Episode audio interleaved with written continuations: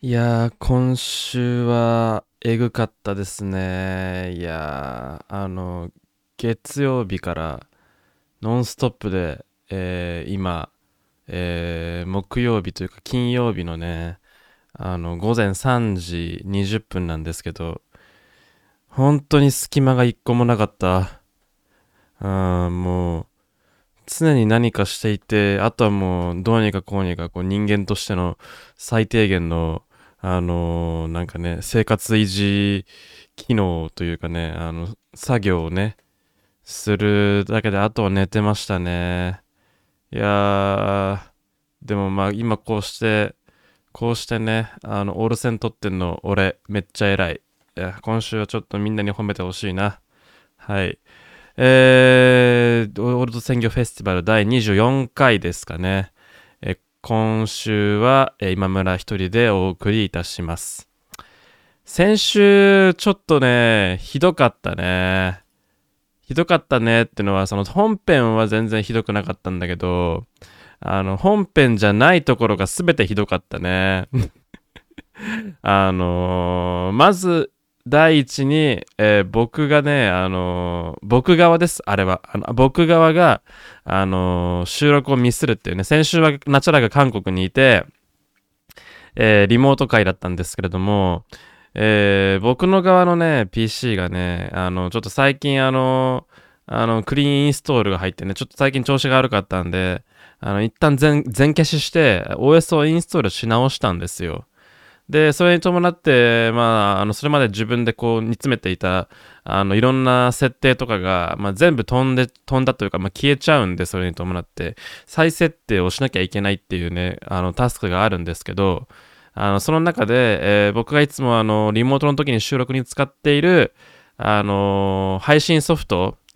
僕あの、生放送とかはね、あの、画面キャプチャーをするソフトで、あの、オルセン撮ってるんですよ。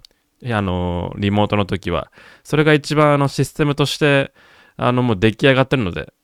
出来上がっていたが正しいですね。はい。その出来上がってたシステムを全消ししてしまったがゆえに、あの、いわゆるデスクトップ音声とか言うんですけど、要はパソコン上で鳴ってる音ですよね。あの、僕のマイクから入ってる音じゃなくて、パソコン上で鳴っている音。まあ、いわゆるね、聞いていただいた方はわかると思いますけど、USB の取り出し音とか、まあ、システム音とか、あの、裏で YouTube こっそり見てなくて、マジでよかったなーって思ってるんですけど、はい、あの、裏でこっそり YouTube とか開いて見てたら、えーそれも、えー入っちゃってた、入っちゃってたんで、まあ、ダメージとしては最低限というかね、あのーあのなんですかね。まあ、ギリギリ、まあ、わかんないですけどね。ギリギリ、あのあの、なんかこう、主張に耐える程度の、なんか、あの入り込みっていうんですか？はい。あの、収録ミスで済んだんですけども、はい。あの、聞き返してみるとね、あの、冒頭で、まさにあのね、こういう慣れてきた時が、時が危ないんだぜって僕が言ってるんだよね。これ慣れてきた時に収録ミスるんだぜ、みたいな話をしてて、お前やってなりましたね。はい。お前やぞってなりましたし、はい、なりました。はい。あのーま、まずそれがワン、ワン、ワンポカだよね。うん。いや、あの、い、い、1ミスなんですけど、あの、加えてね、あの、結構まあ、先週もバタバタしてて、急いで、あの、音源アップロードとかしたんですけれども、あの、アップロードする音源を間違えるっていうね。はい。だから、あの僕がアップロードしといて、ナチャラが、えーディスクリプション、えー、ショーノートを書いて、で、それでナチャラに公開してもらうっていう手続きを先週も取ったんですけども、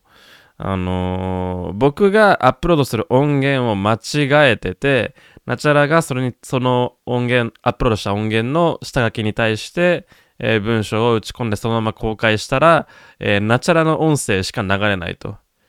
はい、えー そうなんですよね。あの、僕とナチャラの音声は別々にとって僕が編集でガッチャンコしてるんですけど、そのガッチャンコする前の音声ですよね。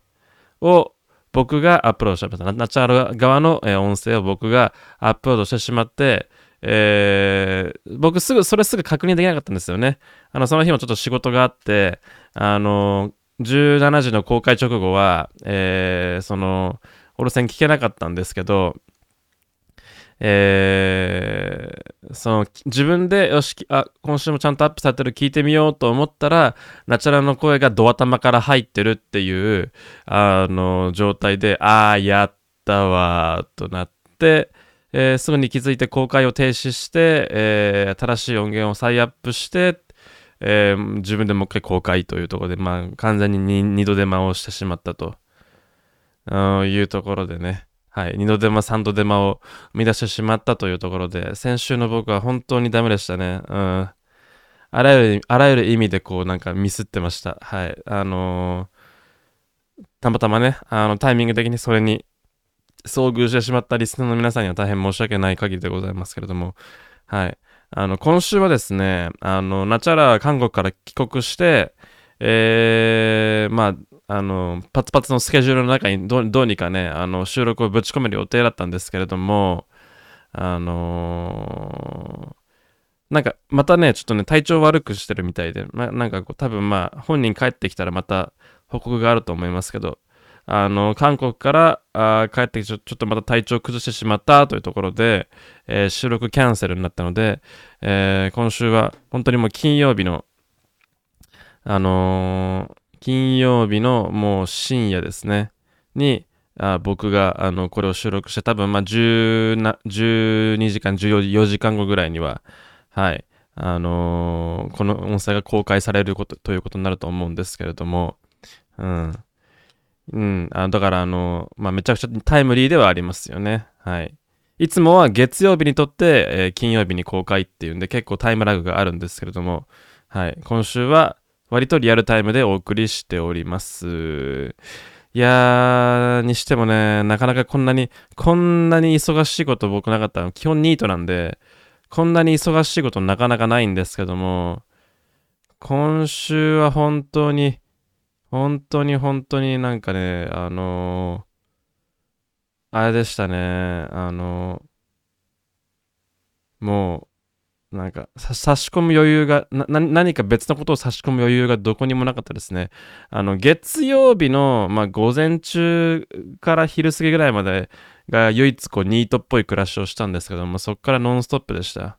あのー、まだ、まだ公開できないんですけども、月曜日の、えー、夕方ぐらいから、まあ、とあるイベントに呼ばれてて、あの、それはあの、仕事のイベントというか、真面目な方のイベントね、YouTube とかの方のイベンイベントに呼ばれてて、まあ、それは多分そのうち、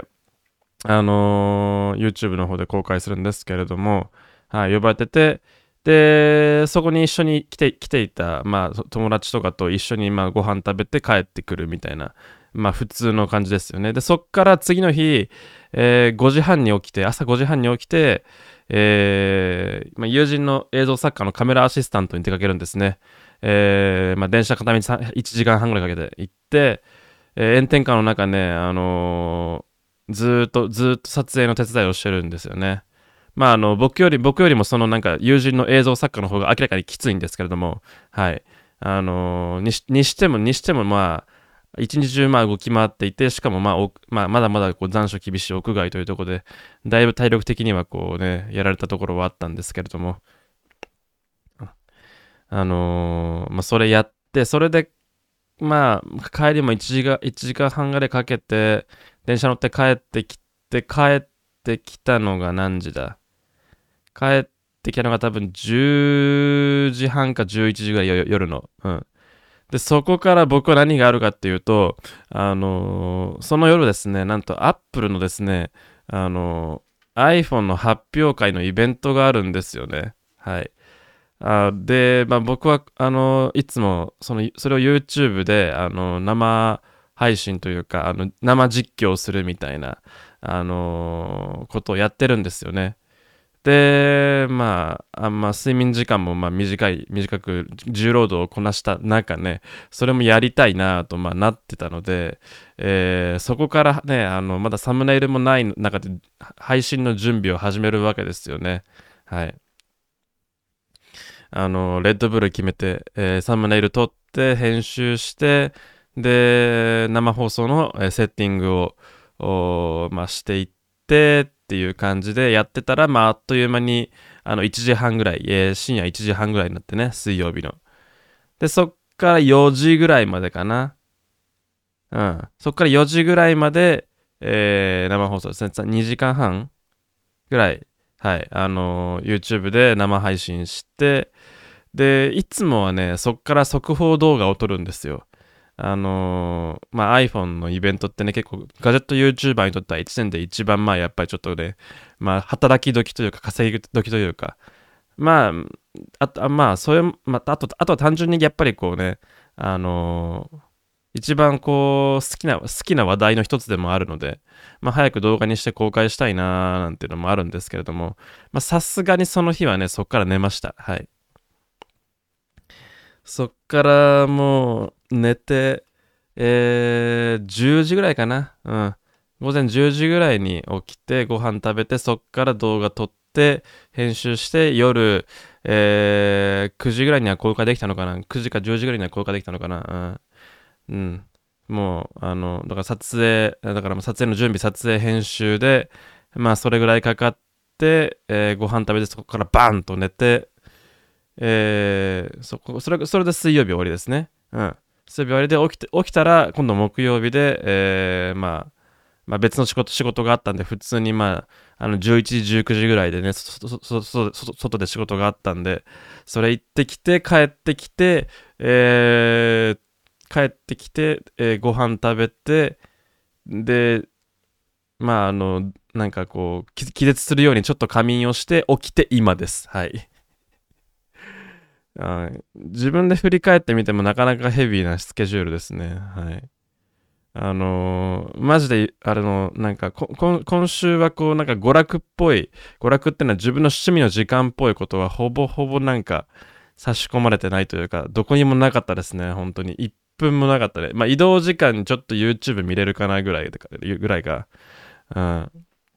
だから、まあ逆に言うと本当にネタが、何もない、何もないってことはないんですけども、まあ、今週新しく仕入れた、あの、フレッシュなネタっていうのは、本当になくて、で、でもまあ、オルセン公開したいからとりあえずやるかっつってこの仮眠から開けたちょっとこうねあのぼーっとした頭でこうどうにかこうどうにかこうにかえー、まああのねあの収録を回してはいるんですけどね。はいはいはい。まあ一人会なんで、あんまりね、突っ込んだ内容をね、やるとちょっとね、あの、あつあの、なんていうか、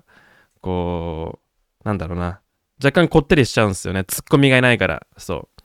やっぱりね、あのー、これじゃあこれツッコミがいない話を、あのー、ちょっとしたいと思うんですけども、まあ、何度かこの話題は、あの、ラジオで上がってるんですが、やっぱり2人で話すってことにこのラジオは、すごくこう、なん、なんていうのかな、大事な部分があるなっていうふうには、あの、思っているところがあって、えー、僕らがやっていること、僕らが普段やってることっていうのは、まあなんかこう、ツイツイッター、まあかっこ、あれですね、あの、X ですね、X かっこ旧ツイッター上で、なんかまあ日々、なんていうんですかね、人々が目撃するような、まあ、だ話なんですよね。結構あの、あのメディアって、なんていうかこう、僕は結構不愉快な思いをすることも多くて、でもまあ、だったら見るのやめろって言われると思うんですけども、まあなかなかそれもなんかこうね、あのー、生活習慣上 難しいみたいなとこもあるんですが、まあ結構こう乱暴な話とか、まあ、なんでしょうね、まあ、まあ、すごい、すごいこう単純に言っちゃうと炎上の話とか、なんか、なんかね、あの、あんまりおもし、なんかこう気分が良くないニュースとか、それに対するさ、なんかね、お気持ちとかさ、あの、意見とか批判とか、あとは、まあ、政治の話とかね、社会的な話題が交わされてることも多いのかなと思って、なんかそういうことってすごくこう、なんか、まあ、あのなんていうかこう、まあ、いいもの悪いものいいもの、いいもの、悪いもの、悪いものっていうか、まあ、そんなにこう、なんか、あの、なんかこうね、褒められ、褒められた感じじゃないもの、いろいろあると思うんですよ。で、まあ、でも基本的にやっぱりこう、何かをこう、なんていうのかな、痛烈に批判するみたいなね、痛いとこつくみたいな、あのー、体ですよ。うまいこと言ってやるみたいな感じっていう、こう、話が、話というかね、そういうツイート、今ポストっていうのか、が、まあ、話題になりやすいっていうね、その注目を集めやすいっていうところで、えー、まあ、そういうものがやっぱおすすめとかにたくさん流れてくるっていう、うあの、なんていうか、そのプラットフォームというかね、そのサービスのそのなんか力学みたいなものはあるわけですよね。それが正しいか正しくないかは、あの、別にして、あの、まあ、乱暴な口調で、乱暴な書き方、乱暴な言い方で、まあ、乱暴なことを言うと、えー、盛り上がるみたいな みたいな、そういうこう、力が働くわけですよね、あのサービスには。うん。うん、まあ、それは、まあ、しょうがないことではあるんですけど、うん。で、その、乱暴な言い方、言い方、言い方で行われる乱暴な話っていうのが、その活字で、かつその、本人のこう、なんていうかさ、独りよがりじゃないけど、その、他者とのコミュニケーションをさ、一旦こうコミュニケーションとか交流とかさ対話みたいなものを一旦全部遮断した状態でこうやっぱりさ行われるじゃないですか。あのあのなんていうかあのサービスは。それっていうのはそのいやあのなんだなんていうかリツイート引用リツイートとかできるし、えー、リプライも書けるでしょうっていう話ではあるんですがあのただそれそれってなんかここういう交流というかその対話をしようとしてるんじゃなくてなんかこう乱暴な乱暴な言い方の乱暴ななんか話に対して別の乱暴な話がくっつくっていうなんかだけの場合が多くてだけの場合が多くてそもそも対話対話をこうなんかさあ望なんか望んでいなかったりとかまあ乱暴な言い方してるから当たり前当たり前なんだけどこうそ態度そのものも多少乱暴であるってことが多いわけですよね。その自分で何かを言い切った状態でこう、あとはもう知らん、知らねえみたいな感じというかあの、まあ、あの、発言の責任を取らないっていうのかな。うん。その、まあ、とりあえず言いたいこと言ってこう、あああとはまあ、あのね、模様が何しようが、まあ、あの、ほったらかしみたいなことって多いわけですよね。うん、基本的には。うん。だから、基本的にコミュニケーションの中で何かを発見しようとするっていうここ営みじゃないわけですよ。その、ツイッターっていうのも。うん。であるからして、まあそういう乱暴な印象とかさ、ね、あのー、なんか、なんていうのかな、あのー、あんまおもろくねえなっていうなんか投稿とか話もあんま多くなってくるのかなというふうには思うんですよね。活字で独りよがりっていうこの2つの要素が非常にまああの、とてもこう悪さをしているなというふうに僕は感じているんですけども、えー、僕らがこのラジオラジオ上でやろうとしていることもまあ似たようなものではあるんですよそのコンセプトそのものはその世の世の中のこうね世の中のこう、なんというか、まあ、あの、変なところっていうのかな。ここがおかしいよ、世の中、みたいな話なんですけど、うん、基本的には。うん。その、ちょっとこうね、あの、いびつな部分とか、うん。あとはまあ、なんというか、ちょっとこう小馬鹿にしたいみたいなね、部分に対してこう刺していくっていう、刺していって、えー、それをシェアして軽く馬鹿にしようぜっていうのが、あの、このラジオの基本的に、ラジオっていうか、ポッドキャストの基本的なコンセプトなんですよね。うん。で、であるからして、まあそういうなんかね、あの、しょうもないツイッター上のこうなんか話と、まあ本質的には大して変わらないんですけど、あのこれこ、ここでようやく話が戻るんですけども、あの、このラジオは2人でやっていることがすごく大事というところに戻るわけですよね。あのつまりこう、なんていうか、まあ多少乱暴な話でこう、割と小馬鹿にした感じではあるんですけども、あのー、なんていうか、あ独りよがりではないというところが、この、まあ、ラジオの唯一の救いみたいな部分がありまして、うん。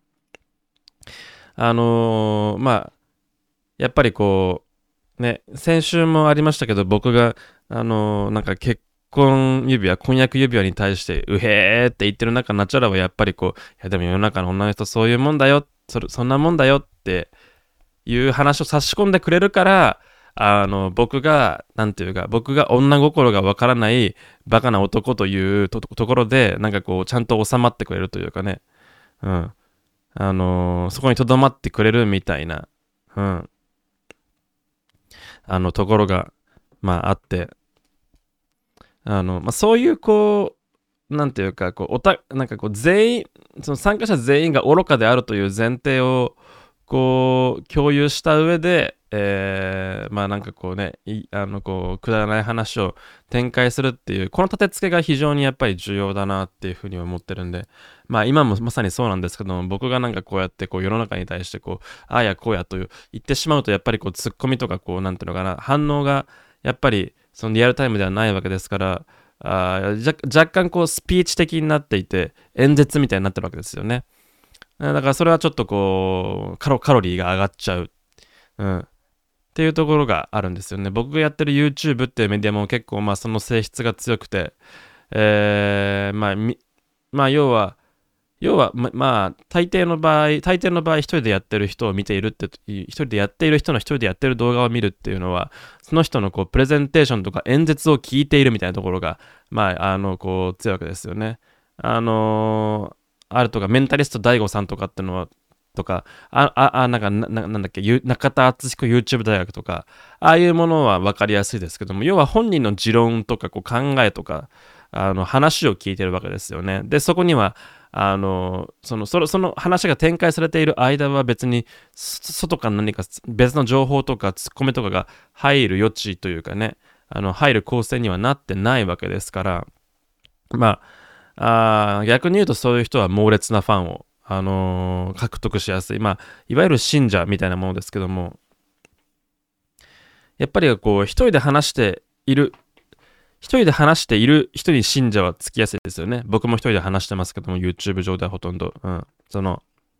やっぱりその、インターネット上のインターネットを通して向こう側の人に対してやっぱり演説とかこうスピーチとかね説得を試みているっていう点で説得された人々はやはりそのこうね YouTuber さんとかをこう非常にこうなんていうかあのねあの信頼していくっていう現象もあって、まあ、インフルエンサーっていうねなんかそういう現象にもつながっているんだろうなという感じはするんですが、まあ、それもやっぱりあのこういう僕がこういう話をするのも、まあ、それもそれでこういいとこ悪いとこというか、ね、とかねというかね、まあ、一長一短あるんだろうなということはなんか自分でやってて、まあ、思ったりするところではありますね。はい。そういう意味でなんかそういう意味で本当になんか僕はあのこのオールドシングフェスティバルは大事ななんかあのメディアだなというふうには個人的には思ってますね。あのなんかこうお互いにこうなんていうか、真面目にやっていない部分ですごくこう、バランスをとっているというかね。あの真面目にやらない、あるいはこう、なんか、こう話、話に入り込みすぎないというところで、えー、回収できる話というものが世の中にはたくさんあるっていうところがすごくこう、なんか、あのー興味深いなというふうには思ってます。これがちょっとこう例えば入り込んでこう真面目に話そうとするとやっぱりこう真面目なね、あの問題、問題っていうのかな。真面目なこうトピックになりがち。今もまあ割と真面目なトピックの話をしてるわけですけども。こう、現実に存在する深刻な問題とか、あるいはまあ、あの実際にこう、対応し、対応しな、したいと思っている真面目な問題みたいなもの、もの、ものについて、こう真面目に取り取り上げていくっていう、ね、そういうこうガチンコな話になってくるわけですけども、うん。でもまあなんかそうじゃないけどな、そうじゃないけど、ね、別に今すぐ何かをする必要はないし、まあ、別にそこまでいいビル、つまりこうなんかあの害悪というわけではないけれども、でも別に全くいい話でもないよなという、なんかそういうこう、まあなんか部分ってありますよね。世の中がふんわりと受け入れて受け入れているけども、別に心からこういう、なんか歓迎して受け入れているわけではないみたいな、そういう現象ってたくさんあるわけですよね。うん。で、そういうものをいちいちいじっていきたいっていう いじっていきたいっていうね。うん。これってやっぱりこう、不真面目な姿勢、不真面目な姿勢からしかなんかこう、なかなか生まれてこないというかね。うん。不真面目な姿勢が、姿勢でいる、いる、いることによって、ある種こう、なんか、あのー、こう、めでることができる、こう、部分みたいな。なんか、なんかそんな感じがするんですけど、違いますかね？うん。僕はなんかそういう風になんか信じているんですけども、うん。やっぱり何かしらについてこう、ガチンコで真面目にね、取り組もうとすると、取り組もうとすると、取り組もうとすると、こうやっぱ若干こってりしてきて、それにやっぱり反発もあるんですよね。うん。あ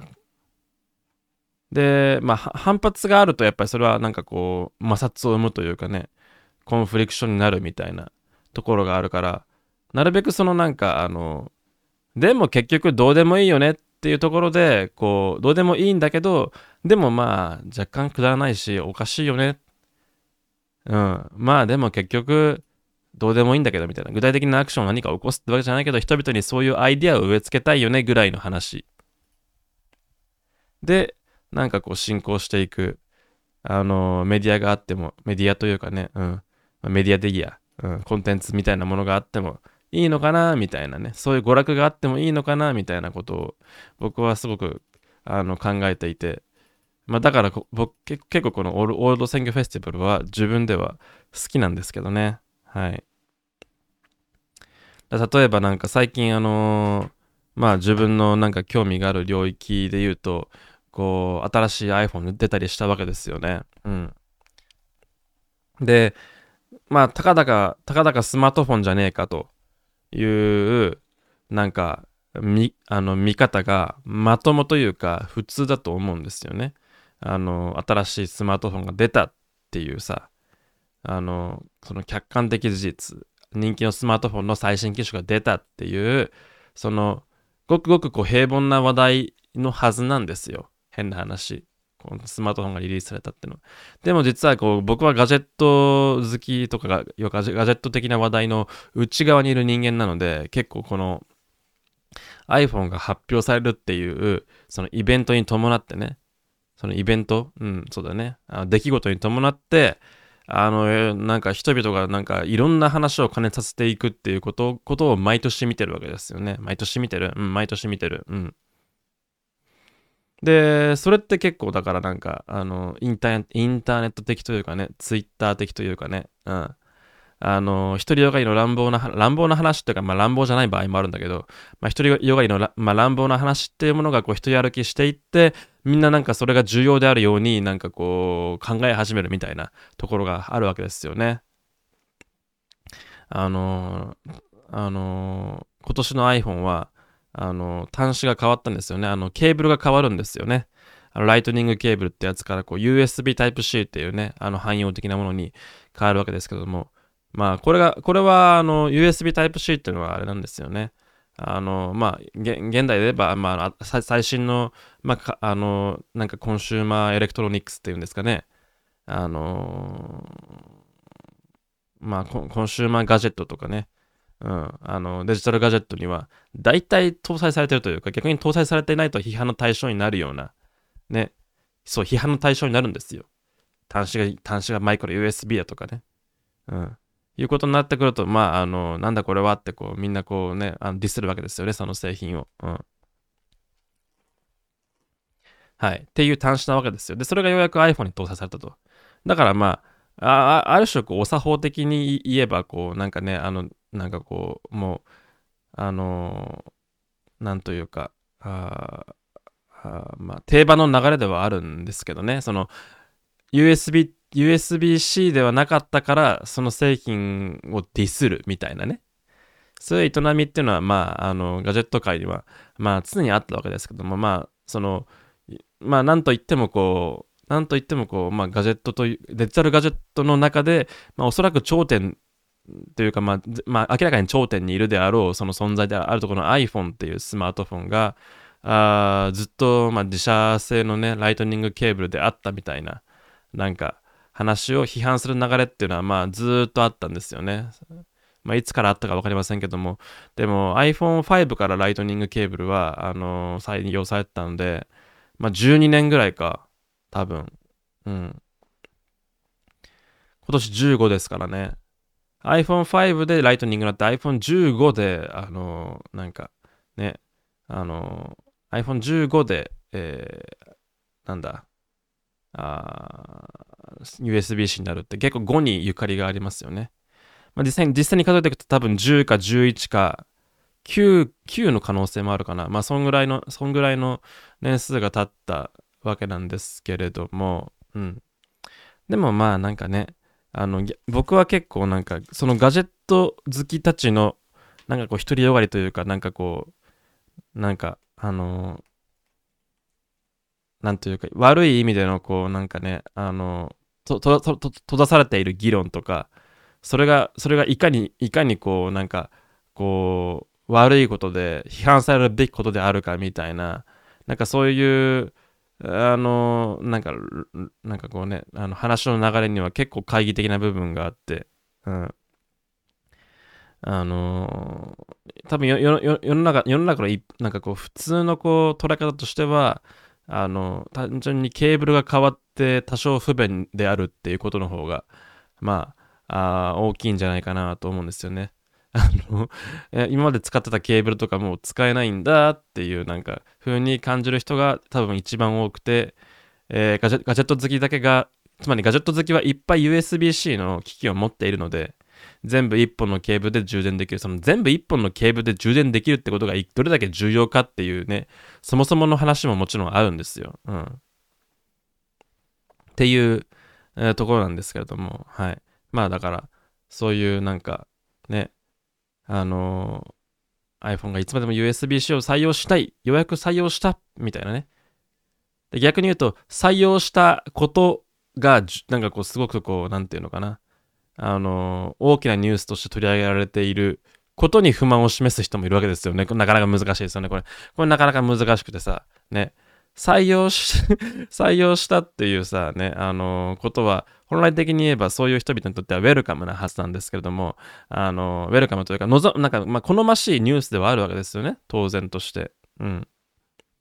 だって、今までね、あのその自分ところね、自分のメーカーでしか使ってないこうねあの普及率の低いケーブルを採用していたんだからケーブルを採用していたから、まあ、批判の対象になるななり得るわけですよね。もっとユニバーサルな企画を採用しなさいということなわけですよ。その方がみんな便利になるみたいな主張なわけですよね。で、一方でじゃあ、その いざ、いざ採用したら、いや、そんなん別に大した話じゃないでしょっていうね。そんなん別になんかもうほ他他のスマホやなんかイヤホンやなんだなんかパソコンは全部やってることなのに今更なんかねあの USB-C にしたことをなんか声高に主張されてされてもねなんかあのそれってどうなんみたいなことを言い始める人もいるわけですよ。これもこれもなかなかね本当にこう人間っていうのは難しいなというふうにあのつくづく思うわけですけどもね自分が自分が本来望む結果望まし望ましいと思っている結果が得られたのにそれの取り扱われ取り扱われ方が気に入らないっていうそういうあの向きもあるわけですよね、うん、じゃあどうすりゃいいんだよっていう話でもあるわけですけども。あの有名なねあのなんかあの老夫婦とロバのなんか画像がロバロバだからなんか馬の話馬の画像があるあるあるわけですよね。ね。あの、どちらかが馬馬に乗っていたら、ね、もう片方はかわいそうだと言われ、両方馬に乗っていたら、えー、馬がかわいそうだと言われ、馬に乗っていなかったら馬の使い方を知らないバカだと言われるっていう例のあれですけども、あのみんなを納得させることは難しいという、そういう、えー、まあ、そのなんか一つの、こう、まあ、例というかね、うん、あの、話として上がるわけですが、うん、結構ね、あのなんていうか、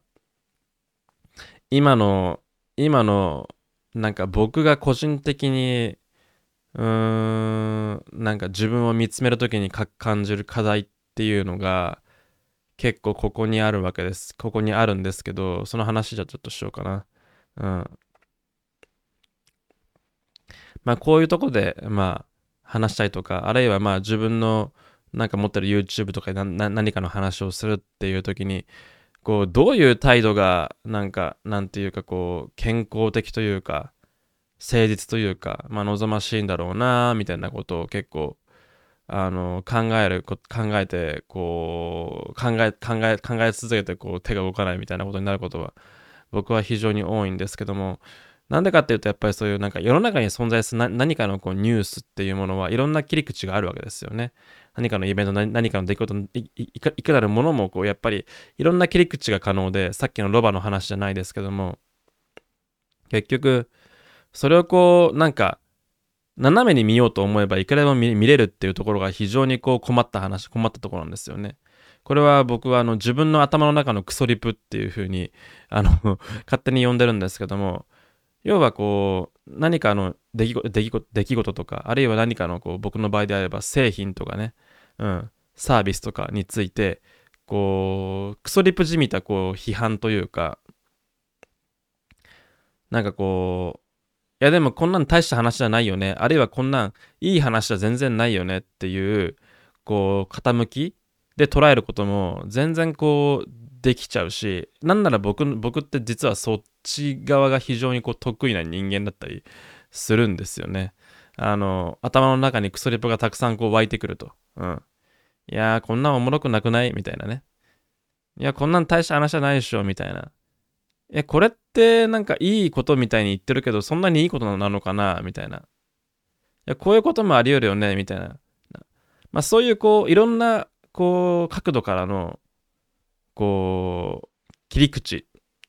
まああの、切り口みたいなものが、うん、そうね。自分の中にこう、どんどんどんどん湧いてくるんですよね。うん。いろんな、こう、いろんな角度からのクソリップっていうものものの可能性について僕の脳みそはすごくこうあのなんかあの有能でして はい。あのそういうアイデアがポンポンポンポン湧いてきてあなんかちょっと油断してるとそういうことを言葉にしてだ口に出しそうになるんですけれどもうん。でもまあ逆に言うと自分が発したその言葉そのそのアイディアっていうものもまたある種こうクソリップ的にこう批判が可能なわけですよね。うん。あのー、だから僕は自分に対してクソリップを飛ばす機会なんですけども、うん、常常に、まあ、自己批判なんていうなんかあの大層なものでは全然なくて、うん、そのなんというか自分が言った話自分がこうあたあの生み出し生み出したというか自分が言葉にしたアイディア自分があ取った態度、自分が、えー、口にした何か、何かしらの表現について、えー、僕自身がクソリップ、クソリプを飛ばしまくるっていうことが、まあ、常に起こり続けてるんですよね。うん。本当にこう、めんどくさい人間なんですけども、そういう意味で言うと。うん。で、僕自身は、僕自身が僕自身に寄せられるそういうクソリップ、まあ自分から自分から見た時にこう自分に対して寄せられるものもそうですしまあもちろんこうねあのちょっと痛いところついてるなっていうコメントとかねあのなんかあのリプライみたいなものもあるわけですけどもそういうのを見ていやでも確かにそういうのもあるなと思っちゃうわけですよ。うん、確かにそういう向きもあるしその話って割とまあ言い方は乱暴だけどでも多少妥当な部分もあるなと思思っちゃったりするわけですね。うん。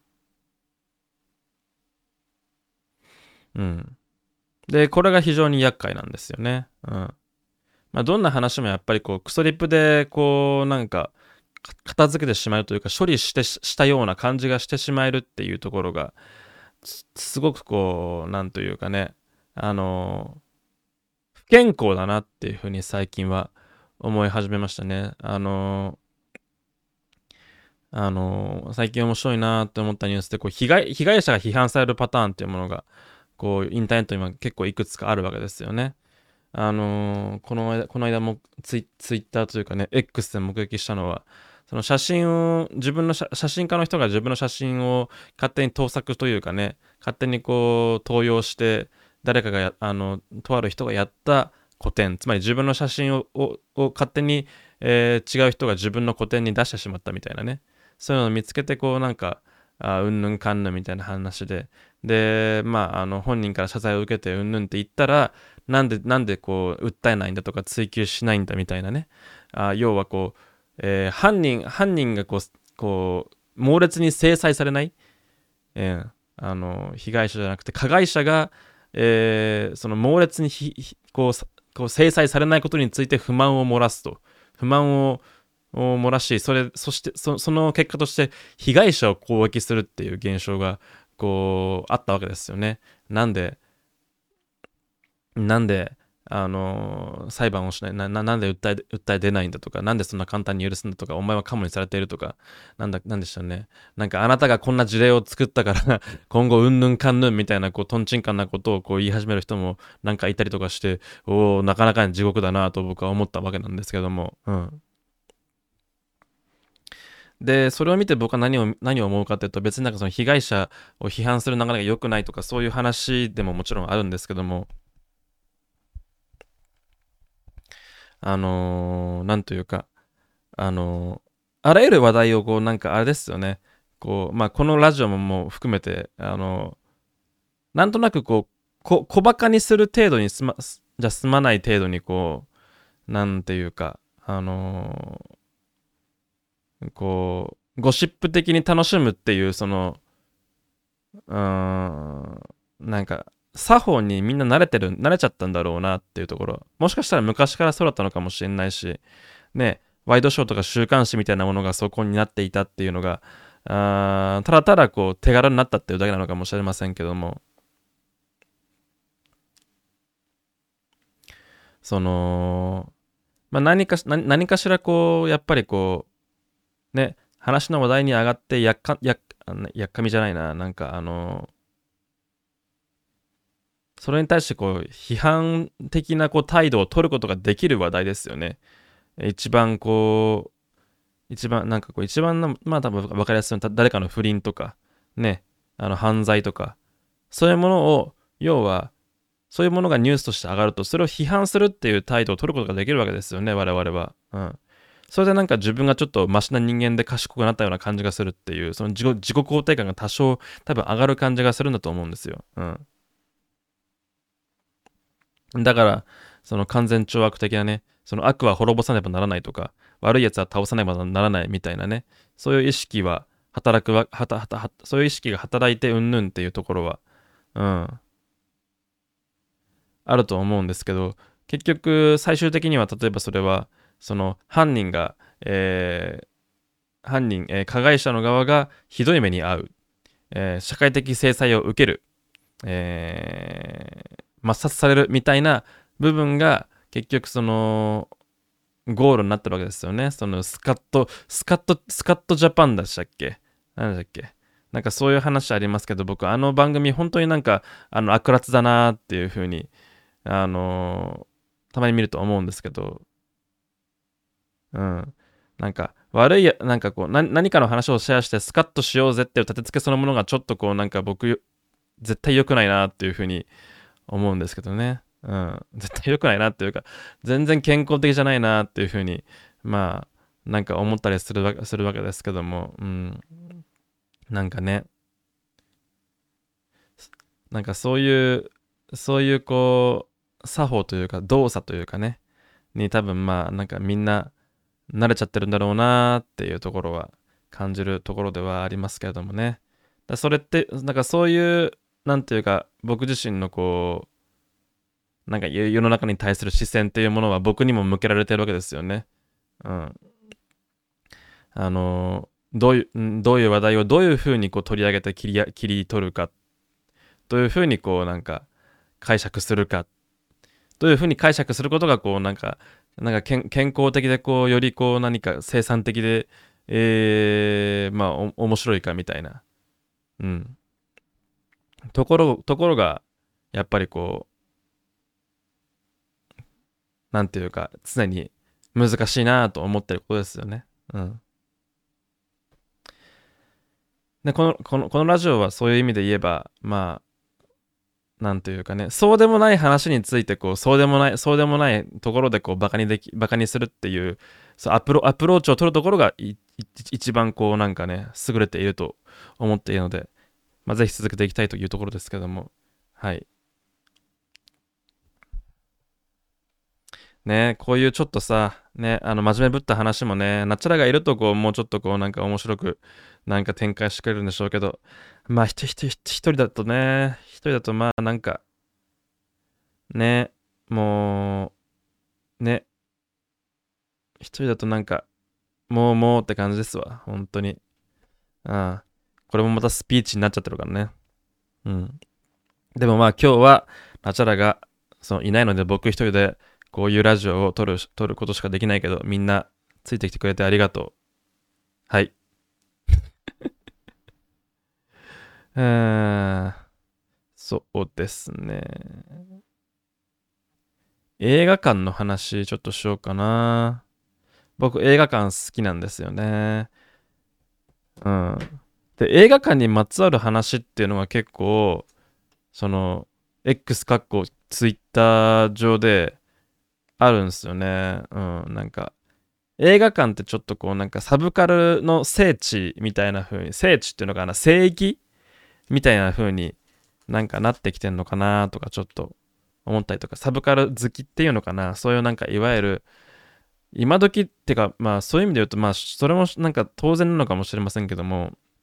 今時こうあらゆるエンターテインメントというか大量のエンターテインメントがただでただで消費できる、まあ、このスポティファイというかそこのポッドキャストもただで聞けるわけですけどももうその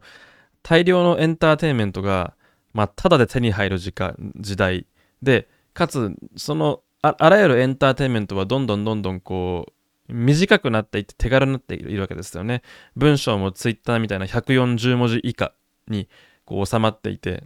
そこで交わされているわけですし、まあ音声は、音声はどうなのかな？でもまあ、あの音楽とかは、例えばこう、サブスク、Spotify とか Apple Music とかのサブスクの影響があって、イントロがなくてすぐ歌から入るとか、サビから始まる楽曲が非常に多いとか、あるいは短い楽曲が多い。えー、その、要は、ああいうものの収益っていうものは、再生された回数に伴って、えー、まあ収益がアーティスト側に分配されるされるから、えー、短い曲をいっぱい作って、それを最後まで聴いてもらうっていうことをたくさん繰り返した方が収益が高いみたいな。なんかそういう話があったりとか。まあ、YouTube もね、TikTok も、まあ、ショートとか、あの、なんかでね、あの、短いね、縦長動画みたいなものもあったりとかして、えー、まあ、その素早く、素早くこう、なんていうのかな、手軽に、ただで、ただで、そうね、極めて安価に、うん、あのー、娯楽を手に入れるっていうことが、こう、まあ、当たり前になったわけですよね。うん。その娯楽に対してお金を払うなんていうことがそもそもこう、なんというかね、なかなかにこう、こう、交渉というかね、まあ、物好きな消費行動になってきている、いるなというふうには思うわけですよ。で、そう、そんな中にあって映画ですよ、映画。映画館で見る映画っていうのは、あの、なかなかにその、なんというかこう、特殊な、特殊なこう、ね、ねって言って特殊な、なんていうかね、シチュエーションになってきてると思いますね。だって、わざわざ、まあ、今で言えば2000円ぐらいか。2000円ぐらいお金を払って、で、映画館、映画館まで行ってね、2000円ぐらい払って、で、まあ、椅子に座って、で、その間、携帯触れないわけですよね。あの、映画館映画館にいる間は。そのスマホの電源を切って、ね、外からの交流とか情報とかね、メッセージとか、あるいは自分から見に行く何かの情報ってものを遮断した上で、えー、2時間なりに、2時間半なり、その映画に集中するっていう、そのなんか、その行動様式、その一連の行動について、やっぱりこう、とてもやっぱりこうなんか、なんていうのかな、うん、こう、物好きですよね。今時で言えば。家でね、ネットフリックス見るにしたって、ツイッターとか触るわけですよ。どうせ。LINE 帰ってきたら LINE 返信したりするわけですよ。うん。同じ映画を見るっていう行動についても、まずコストが全然違う。お金を払って移動しなければいけないっていうこともそうですし、ね、あの、その映画を見てる間にできできることというか、普段やってることもできなくなるという、ね。点において、やっぱ映画館ってすごくこうなんか、あの特殊な空間にななってるなっていう風にねなりつつあるというかもうすでになっているというかっていう風に思うんですが僕は逆にそこが結構好きなところはあってうんその映画館で映画見てる間は映画のことだけ考えてればいいっていうそのそのなんかあの条件付けっていうんですかね。うん。ある種こう僕はあの映画館にに行って映画館のその自分のその席に座ってスマホを切る瞬間がスマホの電源を落とす瞬間がすごい好きなんですよね。うん。あ普段は結局その触れてしまうから要は手軽に情報にアクセスできてしまうしねあのだ誰にもその迷惑かけることなく自分だけね音音を聞いたりとかその映像を見たりとかできるわけできちゃできてしまうわけでそれってある種こう誘惑でもあるんですけどもそのまあそういうことを人知れず一人でできてしまう状態にあるからまあついついやってしまうっていうことってことなわけですよね。うん。あるある種それをなんかこう空間の条件がこう解決してくれるんですよね映画館は。でここにいる時にはスマホの電源を切らなければいけないというなかなかにこうこう特殊な条件付けがされているわけですからされていて逆に言えばそのそのそそこにいる間はスマホの電源を切って映画だ映画だけ見てくださいねっていうこう立て付けになってるわけですよね。うん。うん。で、それが非常にこう救われるところがあるというかね、そういうものに救われるというか、そういう空間だから、あまあ、デジタルデトックスみたいな感じで、あのこう外からの刺激ってものを遮断できるし、遮断できるし、映画にも集中できる、その結果としてね、映画にも集中できるっていうところが、あの、成立しているのが、やっぱ僕映画館すごく好きなところなんですけれども、うん、そういうなんか、ある種こう、まあ、お金を払ったことにことによって条件が厳しくなるっていう、まあ、ジムみたいなもんですよね。ジムにお金払ってお金もったいないから行かなきゃいけないとか、パーソナルトレーナーつけてパーソナルトレーナートレーナーと約束があるからジムには行かなきゃいけないっていう、そういう、そういうこう、そういうこう、ある種自分をこう制約するための、あの、こうなんか消費というか出費っていうものがあるから、逆にこう自分を律することができるっていうパターンのこう話。まあ映画の場合は、映画館の場合はそれは、まあ単純に映画に対して支払っているっていうところまあ、ところがほとんどなわけですけれども、ね、ジムと違ってね。うん。まあジムと違ってっていうとなんかちょっとこうなんか語弊があるかもしれませんが、ね。あの映画館っていうリッチな映画を楽しむことが、映画館をリッチに楽しむできること空間の一つのこうなんか入場というかね、そこに存在する条件として、えー、スマートフォン切らなきゃいけないっていうところが、ある種こう副次的にこう、いい効果を、こうなんか、なんていうかね、あの、及ぼしているみたいな話なのかもしれませんけども、うん。うん。まあ、ちょっと話がそれましたけども、まあそういう感じで映画館っていうのは、まあ今時にしてみればかなり特殊な空間であるということは間違いないという話なんですけれども、あ故にこうなんか映画館っていうものが若干聖域化していて、そそこにこうなんかね、あの非常にこう、うんというか、こうここ交渉というかね、なんかかなりお行儀のいい、えー、選ぶった、えー、態度というかね、あのこう、存在意義みたいなものですよね。なんか舞踏会とかさ、なんか高級レストランみたいなドレスコードがありますみたいな感じで、ふさわしい、ふさわしくないっていう話まで出てくる程度になんかこう結構こう正規化してるのかなという感じがして、ね。あの、ポップコーンを食べる、隣の人のトップポップコーンを食べる音がうるさかったとかね。ね。あのー、ああとは何ですかね。どんな話があるかな。なんかまあ、映画館におけるこうなんかマナーじゃないですけどね。うんぬんかんぬんみたいな。そういう話が結構あが、結構なんか、たまにこうちらちら見されることが多くて。うん。で、そういうのを見ると、やっぱり、まあ、あの、そこ、そこを大事な空間として、こう、よりどころにしてる人も増えているし、逆に言うとそういうことが気になってこう口うるさいことを言いたくなる言いたくなるそういうそういう神経質な空間にもなってきてるのかなっていう感じがしてまあそれはなかなかねどうしたもんかなという感じなんですけどもうんあのー、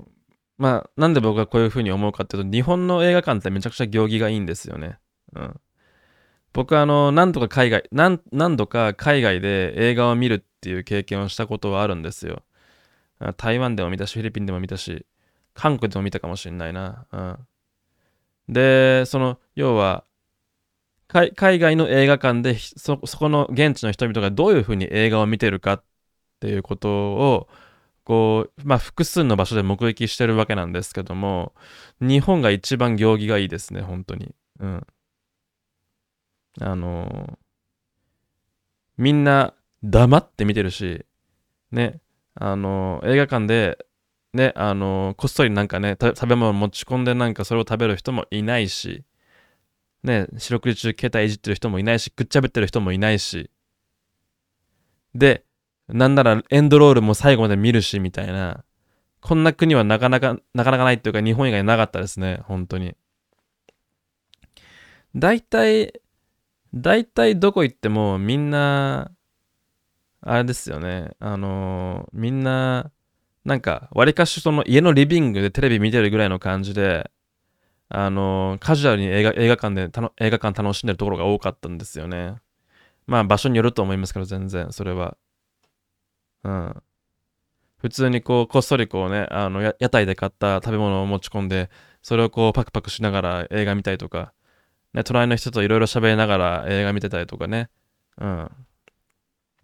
まあ、スマホいじったりする人もいるし、エンドロール、エンドロールが流れ始めた瞬間にもう99%の人が帰りますね。うん、大抵。うん。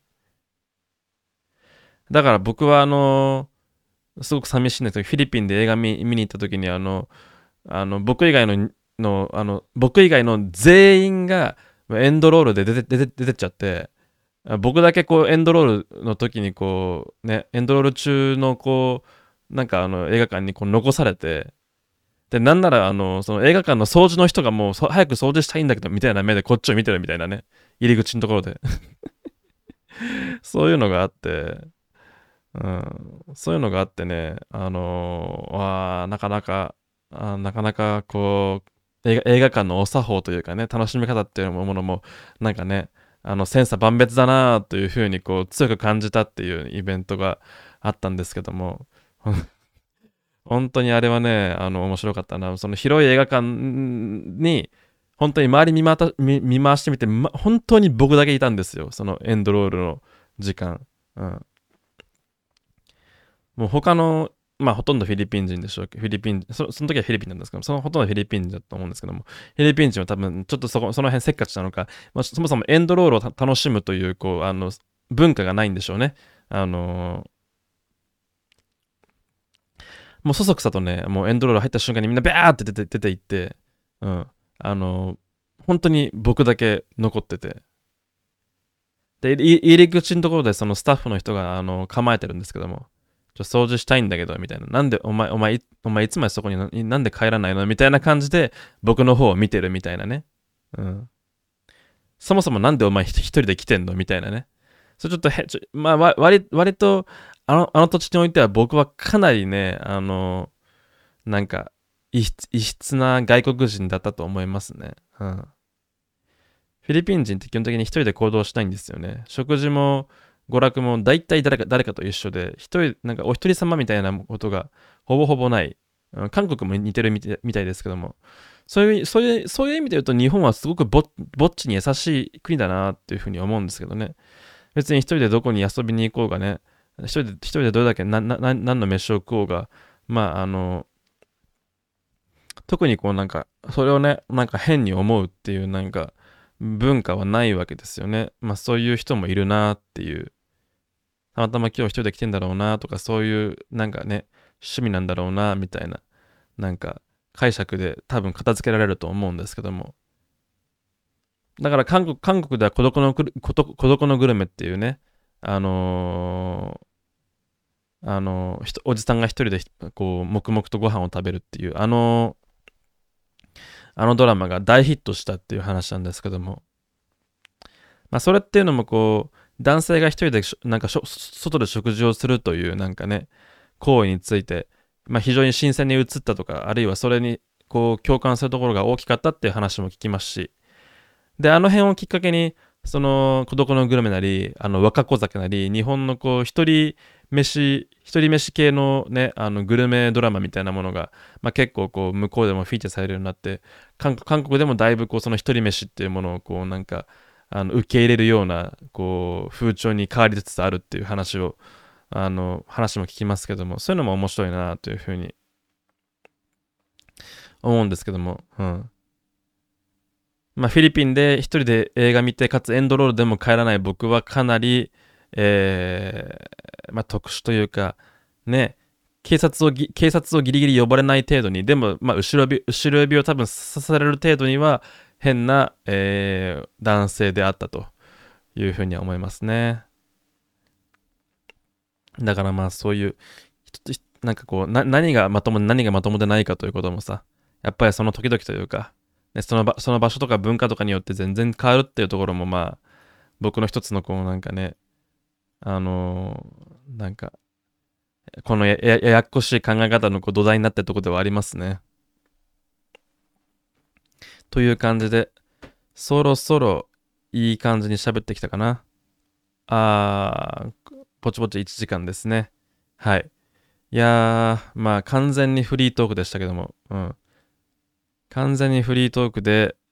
えー、過ごしてきましたが、まあ、どうにか1時間、えー、埋めることができました。はい。なちゃら結構体調悪いみたいなんで、来週どうちょっとどうなるかわかんない。2週連続、さすがに2週連続で、まあ僕のこんな感じをお届けするっていうことは、まあ僕的にはあんまりこう望むところではないので、まあどうするかちょっと考えたいところではあるんですが、はい。あの、お便りもね、多分来てるあの、送っていただいてると思うので、その辺もまあどうするか、ちょっと考えつつ、はい。えー、まあ、あちょっと頑張って、えー、通常営業にどうにかまあ、戻していきたいなとは思っておりますけども。あれだね、タイトルコールなかったんで今日。はい。というわけで、えー、ここまでお付き合いいただきありがとうございました。えー、番組では、えー、番組の感想、えー、普通歌、私たちに聞いてほしい話などを募集しております。えー、概要欄のフォームから気軽に送ってください。えー、それでは、来週も、来週またお会いしましょう。さよなら。